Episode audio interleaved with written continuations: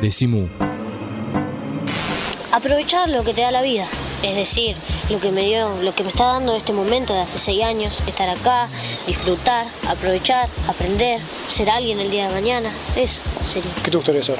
¿Pensaste o no todavía? No, no es muy bueno pensar en el futuro cuando sos muy chico. Es mejor vivir, vivir en el presente. Decimu, la diferencia entre quejarse y soñar. Seguimos en Decimú, el programa de la Cooperativa de Trabajo La Vaca, que se puede escuchar siempre en www.lavaca.org y en 200 radios comunitarias. Hoy estamos con el ingeniero agrónomo Walter Pengue, hablando sobre la economía, la ecología, la producción. Walter, vos estás asustado que yo te estoy poniendo en un rol de pensador que lo sos, porque, a ver, ¿cuántos libros has publicado? No, no me acuerdo. Ni sacás la cuenta. mirá, lo, mirá lo que debe ser, ¿cuántos serán? No, no, no, no sé. Creo, creo que creo que el más lindo va a ser el próximo. Es lo que te contaba, es decir, eh, hemos tenido la, el privilegio de, de, tener muchos colegas importantes, profesores que han sido referencia nuestra durante muchos años y estamos próximos a sacar este libro que esto no es una promoción porque el libro va a ser gratuito. Bien. Va a ser una distribución gratuita. Y vamos a avisar cuando salga para Sí, que la gente sí, lo pueda. Por supuesto. Y ¿Cómo este, se el nombre del libro? El libro se llama El pensamiento ambiental del sur.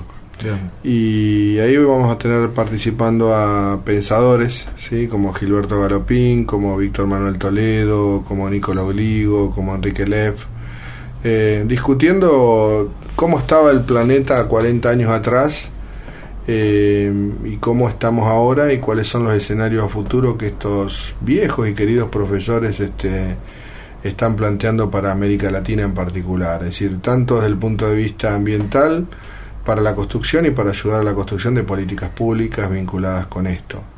Yo creo que mm, en ese escenario hay mucho por hacer por, todavía por delante. Eh, hay una población y una generación joven que creo que todavía está siendo bombardeada por un poco lo que podríamos llamar el cuento ambientalista o el cuento más verdoso de la cosa, con muy poco sustento eh, fuerte, y eso nos preocupa. Es decir, hoy hay, hoy hay mucho mucho mesías en, en esto, y mucha Claro. gente que se cree como que tiene la, la palabra sagrada y la digamos este y la alternativa es la que ellos están promoviendo. Si vos me dijeras a mí cuál es la alternativa para la civilización, yo te contesto que no tengo la menor idea, Ni idea. ni idea. Es decir, este, lo que sí entendemos claramente cuando trabajamos en economía ecológica es que estamos estudiando indicadores y metodologías que nos están mostrando que este no es el camino, que hay una advertencia fuerte del planeta como para que la civilización actual trate de cambiar, eh, que todavía un poco estamos a tiempo, pero que hay millones de personas que ya están sufriendo las consecuencias de, los problemas ambientales, de los problemas climáticos, eh, a los que tenemos que sumar los problemas derivados de las propias actividades humanas, antrópicas, ¿no? Eh, y que en ese escenario eh, el mundo va a necesitar un poco, bastante más de solidaridad y de pensamiento por encima del sistema económico. La economía no nos va a salvar, en todo caso nos va a salvar el humanismo, pero no esta perspectiva única de mirada economicista que estamos teniendo, porque siempre va a haber algunos que se van a salvar y otros muchos millones que van a sufrir, y yo advierto esto, el sistema financiero se ha mostrado como tal, ha reciclado de vuelta este, sus posibilidades de supervivencia. El modelo capitalista, como un monstruo de, de mil cabezas, se le corta una y salen diez, pero no cambia. Y yo creo que en el mediano plazo es la única alternativa que va a tener la humanidad en esta perspectiva, si quiere seguir existiendo esta civilización, es un cambio profundo, un cambio muy, muy fuerte que no va a derivar de la economía, sino de la sociedad. De la Y sociedad, y de una sociedad eh, vinculada y comprendiendo a su entorno, a su medio ambiente. Eh, no para pensar solamente en el uso de los recursos, sino para convivir con las otras especies que estamos amenazando. Es decir, esta, en este periodo histórico que tenemos como humanidad, que nosotros, que es el Holoceno en realidad, eh, que tenemos como planeta, quiere decir, este, que es el Holoceno, el, la fuerte impronta de la humanidad sobre el potencial de cambio que tenemos sobre el planeta ha hecho que muchos científicos lo estén llamando a este periodo antropoceno, el periodo del hombre, el periodo de cambio del hombre. Sí, hoy día tenemos el poder absoluto de las tecnologías de destruirnos nosotros mismos, no solo a través de la bomba atómica, sino a través de la geoingeniería y de, procesos de cambio brutales que bueno están impactando muy muy fuertemente no solo sobre la humanidad sino sobre las otras especies. Es decir una cosa que uno dice bueno y qué pasa si la civilización humana desaparece y para el planeta no pasa nada todo lo contrario casi podría ser mejor. Lo único que podemos vernos perjudicados somos nosotros como especie. Nosotros como especie. Walter Penge nos está explicando esto y cuando yo elogio esa posibilidad de pensamiento, de, de, darnos ideas con respecto a cómo encarar estos temas, lo hago pensando en algo que vos decías, ¿no? Ese pensamiento del sur, esa posibilidad de entender que entre nosotros hay profesores, hay gente capaz de pensar de un modo diferente y eso lleva a una acción también de un modo distinto. Vos me decís, no tengo idea de cómo pueden ir las cosas hacia adelante, pero te quería preguntar por lo menos algunas intuiciones de qué cosas sí a vos te están resultando positivas, estimulantes eh, o coherentes con, este, con esta mirada que tenés sobre el tema del planeta. Mirá, yo parado en mi, experiencia, ¿no? que es más que nada la agricultura, eh, la producción agrícola, la producción de alimentos sí está teniendo cambios y oportunidades importantes, parado en una mirada distinta. Es decir, eh, la agroecología hoy es un camino muy muy interesante para la producción de alimentos sanos, buenos, baratos, eh, en las escalas locales y regionales. Y uno se pregunta entonces, bueno, ¿por qué estamos apuntando a un mundo que está moviendo una soja desde aquí y la consume en China? O un trozo de carne que se produce, no sé, en Estados Unidos y se consume en Europa. Y cuando uno analiza esas cosas, ve que el principal resultado de todo eso deriva de simplemente el comercio internacional pero no el beneficio, digamos, en el plano local. Es decir, los que se benefician son generalmente grandes compañías, en el caso de las semillas son menos de 10 eh, semillas y granos que se están comercializando, y lo mismo pasa con los principales productos a escala global. Es decir, hay una enorme concentración oligopólica de, de estos procesos que afectan a otros. Cuando por el otro lado uno puede generar o genera estas resistencias que muchas veces se dan por las crisis, es decir, yo siempre recuerdo la crisis del 2001 cuando todos nos hicimos claro. ecologistas la fuerza, ¿no? Este, eh, las crisis generan oportunidades y, bueno, eh, parado en esa situación, este, la agroecología se erige como un camino alternativo para garantizar la seguridad alimentaria y la soberanía alimentaria de los pueblos. Argentina tiene un potencial brutal de desarrollar modelos agroecológicos que le den de comer a su población y hasta el modelo biomásico de la agricultura industrial si quiere apuntar a la exportación. Es decir, tenemos una población que puede comer bien y tenemos también una perspectiva de poder producir incluso un poco más para el mercado internacional sin mucho problema. El tema es que todo esto no tiene que ordenarlo el mercado, sino que todo este tipo de cuestiones tiene que haber un Estado que se comprometa seriamente, firmemente, a ordenar eh, algo que es básico, los recursos naturales. Y si los recursos naturales no pueden estar en manos de cuatro compañías. Claro. Es decir, este, así como se discute hoy la renta petrolera, ¿Y cuándo vamos a discutir la renta de la biodiversidad, que es recontra multimillonaria? O la renta del suelo producida en ese, de esa manera. Es decir, hay perspectivas que hay que saber mirar los recursos, tanto los naturales renovables como no renovables, con una mirada distinta. Si no se puede dejar esto en manos de la de las compañías internacionales o nacionales, es decir, pero por una cuestión tan sencilla, es decir, porque no se puede dejar el, cuidado de las ovejas al lobo, es decir, se la va a comer.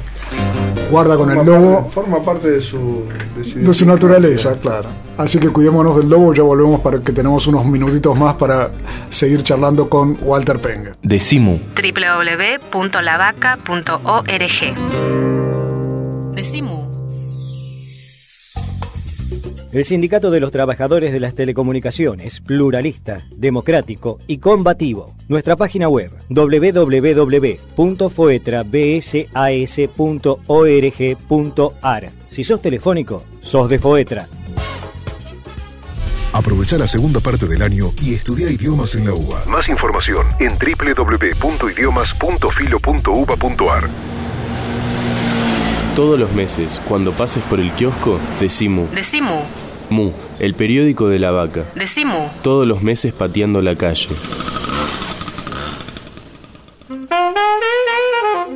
El horizonte, el sol, el aire. Decimu. Creemos en dioses que existen. Decimu. Y ahora vamos a escuchar las recomendaciones musicales de Pablo Marchetti, o sea, El Grito Pelado.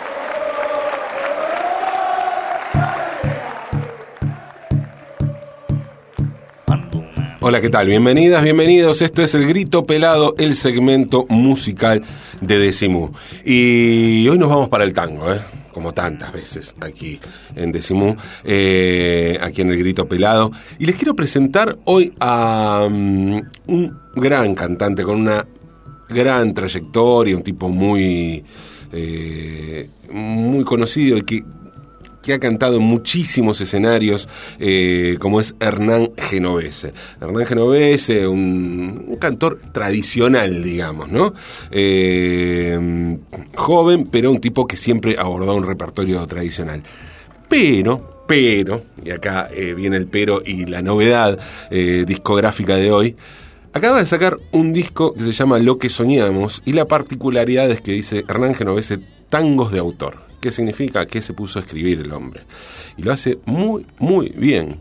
Muy bien, realmente. Em, dividió el disco, los 14 temas, en 6 ítems. Las ciudades, las historias, el hijo, los oficios, los sueños y otros aires donde hace un vals peruano y una chacarera con dos invitados de lujo como Lorena Tudillo y Carlos Di Fulvio. Pero no vamos a meternos en el área folclórica, sino que nos vamos a detener en las historias. Eh, y vamos a escuchar una historia tanguera que se las recomiendo y mucho. Vamos a escuchar a Hernán Genovese y sus tangos de autor del disco Lo que soñamos haciendo el tema El malevo surrealista. Escuchen.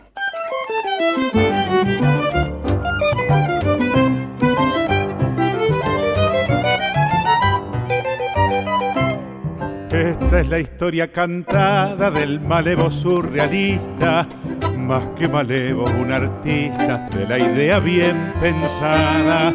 Su palabra despoblada de entendimiento y porfía era una extraña poesía que batía de querusa, llena de frases confusas que todo el mundo aplaudía.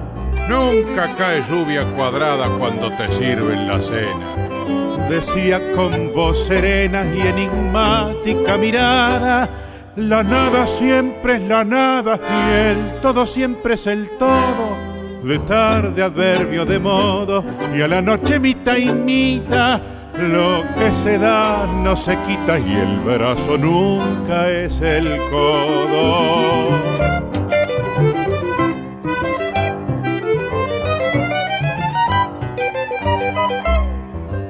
Medio de la alaraca de su platea jocunda, tiraba frases profundas, asombrando a las butacas.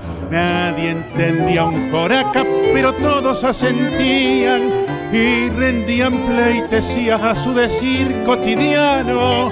Más vale pájaro en mano que una naranja y dos días.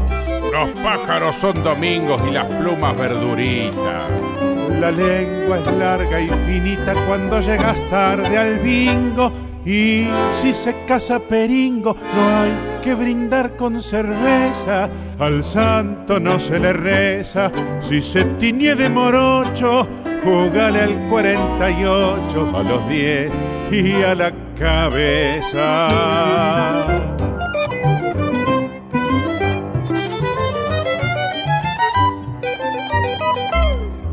No lo entendía ni el loro con internet de 100 megas, pero su verba la briega aplaudían siempre a coro. Su decir claro y sonoro, aunque a veces medio opaco, era un enorme libraco poblado de salvajadas. Su pensamiento brotaba como agua de los sobacos. No me lloren, soy malevo, surrealista y sin apuro. Si no salta no es canguro, si no estoy quieto me muevo. La belleza es como un cebo, decía bajo las luces. que nos atrae y seduce como copera aburrida. La verdad está escondida en la milonga. Y los blues.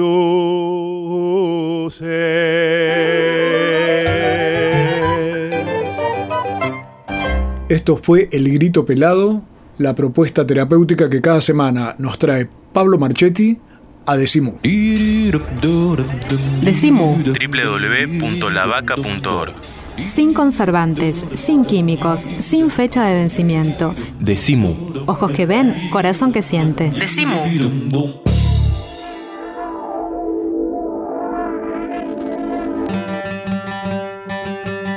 Último tramo de Decimú, el programa de la Cooperativa de Trabajo La Vaca. Estamos en la Universidad de General Sarmiento charlando con el ingeniero agrónomo Walter Penge sobre el planeta, sobre tantas cosas, ¿no?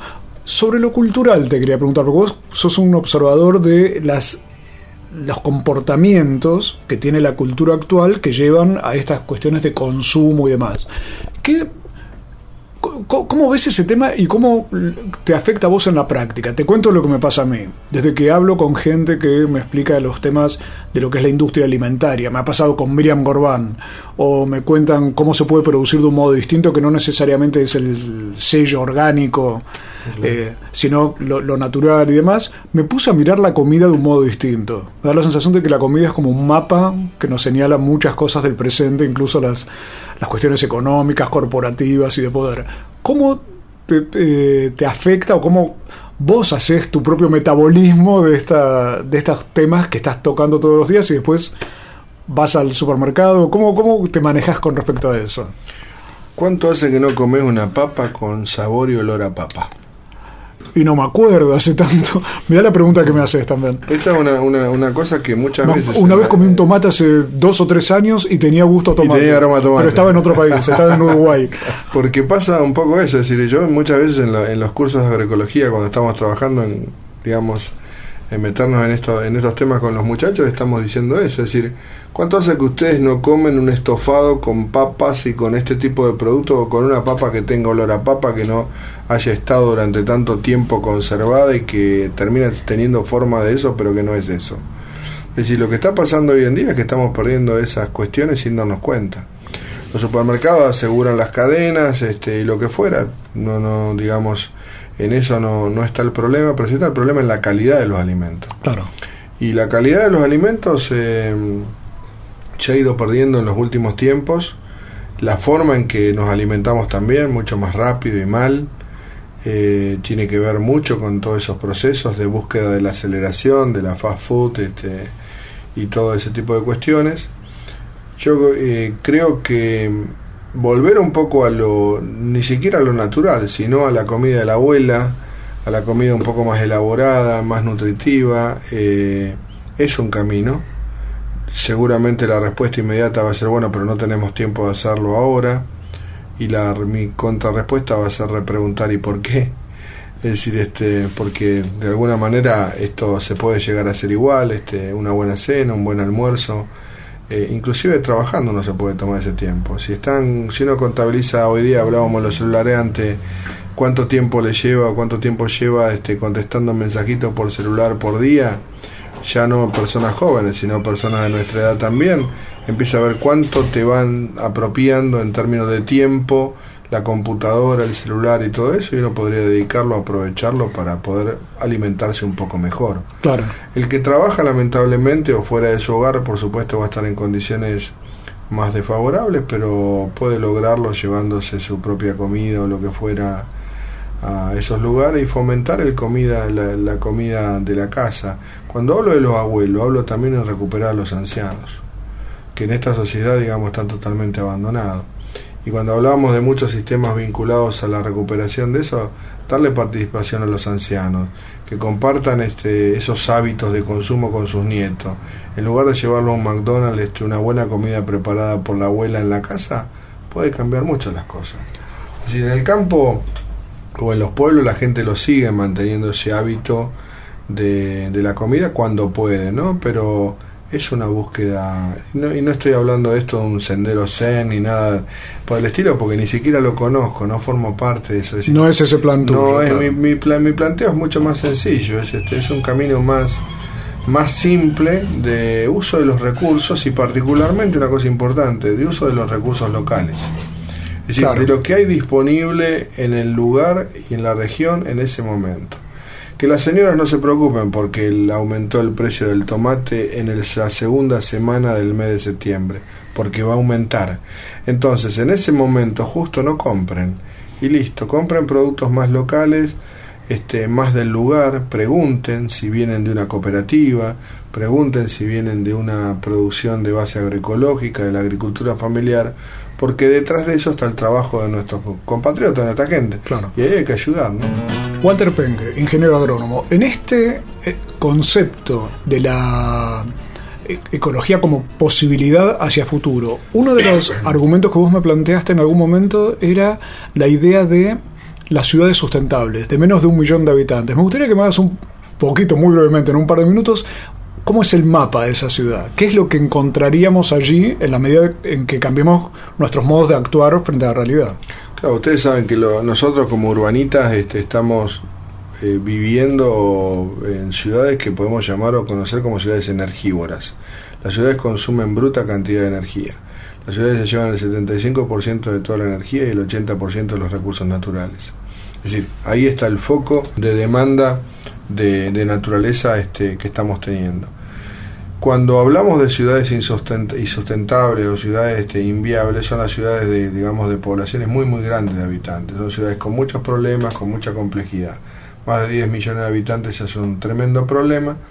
Y lo que de alguna manera se está planteando en algunos lugares es ciudades que sean viables con menos de un millón de habitantes o ciudades de un millón de habitantes. Esas ciudades pueden tener lo que nosotros estaríamos llamando la recuperación de servicios ecosistémicos, de servicios ambientales. A medida que uno se aleja de la ciudad, lo que va recuperando son servicios ambientales y cancelando servicios culturales. ¿Por qué estamos en las ciudades? Porque necesitamos servicios culturales. Más educación, más salud, más transporte, más trabajo. Si nosotros logramos combinar servicios culturales con servicios, con servicios ambientales, somos Gardel, de alguna manera, y esto sí se está buscando y se está logrando. Las ciudades de menos de un millón de habitantes logran esa armonía a través de un flujo mejor o más eficiente de la energía, del reciclado de la fuente de energía, del aprovechamiento del flujo de energía a través de la producción de biomasa útil. Cuando digo biomasa útil, digo, por ejemplo, suelos, este, de plazas que permiten producir alimentos, eh, espacios... Que la plaza no sea solo un paisaje, sino un lugar de, producción. Exactamente, que es un área de producción, los techos de las ciudades, los fondos de las casas, los corazones de manzana. Eh, muchísimos de estos lugares pueden convertirse en lugares que son productivos per se, pero además dan servicios ambientales. Con eso logramos atemperar muchos problemas de, vinculados con el clima, con la demanda de energía, eh, y muchas cuestiones importantes, adicionales. Por ejemplo, tener un techo verde en, una ciudad, en un, en un edificio, por ejemplo en el Japón, quienes son los cuidadores de esos techos verdes son los ancianos. Y los ancianos llevan, y los, digamos, mucha gente lleva a sus niños a ese techo verde que es cuidado por un anciano. Y aprenden y se nutren mutuamente, unos con los otros. Entonces logramos una integración social que hoy día estamos quebrando en la ciudad. Es decir, qué cosa más este, más extraña para otro que el vecino. Claro. Hoy en día.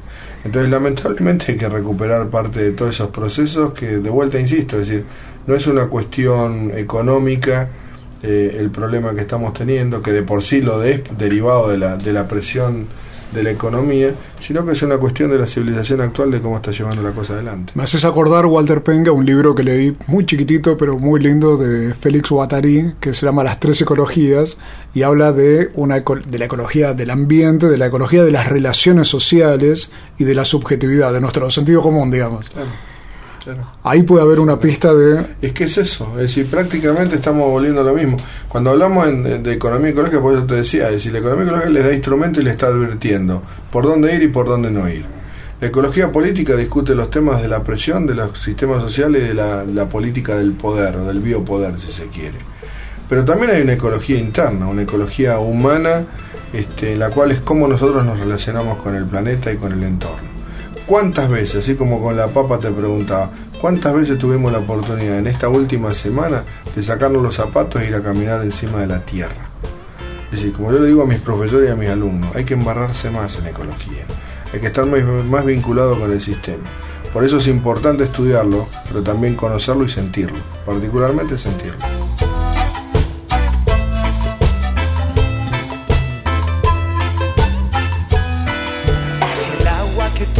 Se pudre, se pudre, me pudro por dentro también. Si el aire que respiro se pudre, se pudre, se pudre mi forma de ser.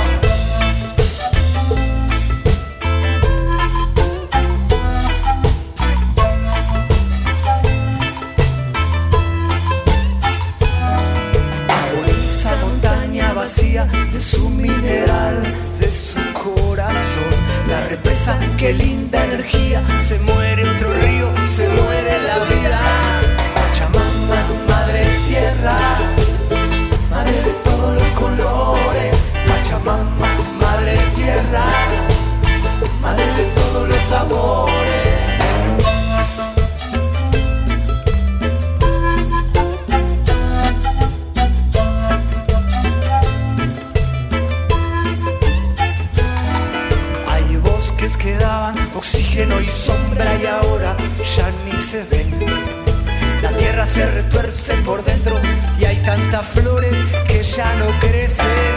Pachamama, madre tierra, madre de todos los colores. Pachamama, madre tierra, madre de todos los sabores. Pachamama,